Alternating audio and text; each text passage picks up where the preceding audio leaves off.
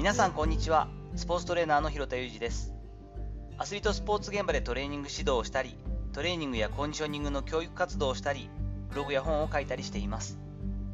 本日は自分が学生時代にいてほしかった人になればいいというお話をしていきます。先日のことですが1年間コンサルティングを引き受けていた若手トレーナーとの最後のセッションを実施することができました。コロナ禍ということもあってそしてまた初めの頃はですね私と彼が住んでいるところというのが離れていたこともありましてずっとオンラインだったり1回ぐらいは電話だったりもしたんですが最後の最後にようやく対面で会うことができました。なんかこう初めて会う気がしないななんて思ったりしたもんですが相談されることや相手に伝えることを通して私自身も多くの発見を得ることができたなという実感があって少し寂しい気になりましたがはい。無事に、えー、終わってよかったなということと少しでも役に立ってよかったなと思っているんですがその中でもですね話の中でよくあり方が大事だよねと伝えてはきました。これはもう耳たこのワードだと思うんですけれどもしかし具体的にはどんな言葉で置き換えることができるんだろうかなんてことをですね彼を近くの駅まで送って、えー、一人帰る道すがら考えたりしていました。そんな中一つの結論が自分が学生時代にいてほしかったなという人になればいいんだというふうに考えてるんだろうなということを気づいたわけですね。これまあ無意識に近いんですがどうも言語化するとこのイメージで私はどの状況でも振る舞っているんだろうなということに気がつきました。難しいですが専門家としてもそうだし人生の先輩としてというイメージもあるし子供たちに対してや家族に対して親だったり夫としてということもあるんですけれども、まあ、それほど全てのことにおいてこのイメージで自分は言語化しているというか自分が学生時代にいてほしかった人になりたいなと思ってそのために相手に伝えられたりギブできるものって何かないだろうかと思って行動しているようだなということが分かったんですね。これが私の自分なりの物差しというか価値観ということになるのではないでしょうか。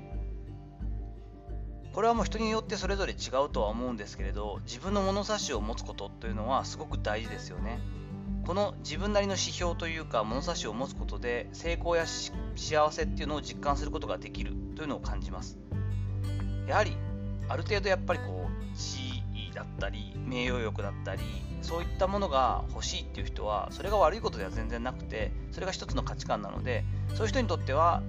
昇格したりみんなから知ってもらうということは大事なことでしょうし小さい頃に苦労がしたりということもあったりしてお金の問題とか少しやっぱ経済的に豊かになりたいというところがモチベーションになったり物差しの一つになっている人にとってはお金を得られる仕事をするとか報酬がしっかりと安心して入ってくるということは幸せにつながったりするのは当然のことなのでこれがいいとか悪いとかってことではなくて、えー、それでも自分にとっての意識というか自分の物差しに見合ったものを目指さないと何かを得ることができたり結果を出したとしてもこういまいちこう幸せを感じたりうん成功したという感覚を得られないんじゃないかなというのは感じるんですね。そのためにもやはり自分の物差しというのをしっかり持つことそれを自覚することというのは自分自身の成功や幸せを実感することにつながるのでめちゃくちゃ大事だなというふうに感じたりしました。今放送を聞いてくださっているあなたはあなたという存在を一言で言えばどんな風でありたいと思っているでしょうか？一度こういったことをじっくり考えてみると自分の物差しも見えてくるし自分なりの成功や幸せも具体的になるのかもしれないなというふうに感じたのでこんなお話をしてみました。さていかがだったでしょうか？本日は自分が学生時代にいてほしかった人になればいいんだという気づきを通して自分の物差しって大事だよねというお話をしていきました。本日の話のご意見やご感想などあればレター機能やコメント欄にお願いいたします。いいねやフォローも引き続きとても嬉しいです。よろしくお願いいたします。ノートのサークルでは週末のメルマガを深掘りしたりメンバーからの質問に答えたり相互的にコミュニケーションを取ったりしながら濃いコミュニティを作っています。よかったら一度覗いてみてください。本日も最後までお聴きいただきありがとうございました。この後も充実した一日をお過ごしください。それではまたお会いしましょう。広田裕二でした。